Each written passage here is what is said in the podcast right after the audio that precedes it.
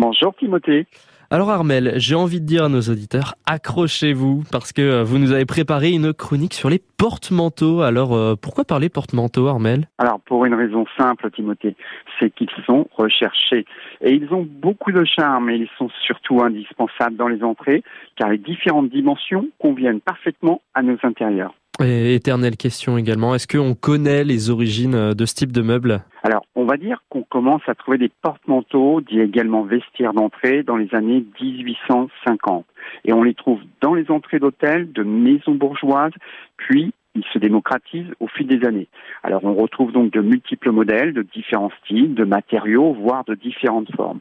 Et pour revenir à l'origine du mot porte-manteau, il faut savoir qu'il désigne un officier chargé de porter le manteau du roi et suivait donc celui-ci dans tous ses déplacements pour lui proposer manteau, canne, chapeau et différents accessoires, d'où le mot porte-manteau. Une petite anecdote euh, historique intéressante, Armel, mais est-ce que vous pouvez nous en dire un petit peu plus cette fois sur les formes et les différents styles de ce type de meuble? Eh bien, il se décline dans une grande variété de modèles, du plus simple au plus sophistiqué, mural ou sur pied.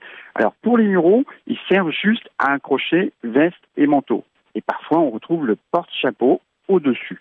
Pour ceux qui sont sur pied, on les nomme vestiaires car plus complets. Ils disposent de porte-parapluies, de miroirs, parfois d'un petit tiroir ou d'une tablette. On en trouve d'époque Napoléon III, mais aussi à l'Art Nouveau et à l'époque Art déco. Sauf qu'à l'époque Art déco, ils sont en fer forgé, puis on retrouvera par la suite de multiples créations plus design. Et justement, Armel, vous avez des noms de designers à nous partager peut-être alors, ils sont bien nombreux. Allez, on va citer le modèle représentant des clés de sol de Roger Ferraud, en rotin par Louis Sognot, des vestiaires en fonte à décor de branches par les frères Corneau, et puis ceux en bois recourbé inventés par l'Autrichien Michael Tonnet.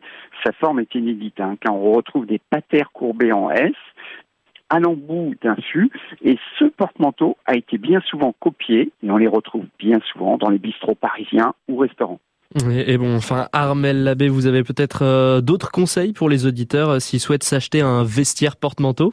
Alors, bien sûr, Timothée, et il faudra être vigilant car ces porte-manteaux ont traversé le temps et ont été forcément très sollicités dans la vie quotidienne. Il faudra donc prévoir des restaurations pour commencer la finition, hein, souvent à revoir du décapage à la patine du bois, comme du fer, ou des patères en laiton. Revoir également les l'ébénisterie, c'est-à-dire d'éventuels collages du bâti ou de réflexion de petites moulures des côtés de la corniche. Hein. Bien vérifier si toutes les patères sont présentes ou non déformées et voir si on a la chance que le vestiaire est conservé, son c'est bac en zinc. Moralité, si vous n'êtes pas bricoleur, orientez-vous vers un antiquaire qui aura logiquement vérifié tous ces détails. Eh bien, merci Armel, l'abbé antiquaire brocanteur à la Chartre sur le Loir. Et du coup, maintenant que je sais ça, j'avoue que quand, quand je déposerai ma veste, eh bien, j'observerai davantage ces porte-manteaux. Bonne journée Armel. Bonne journée Timothée.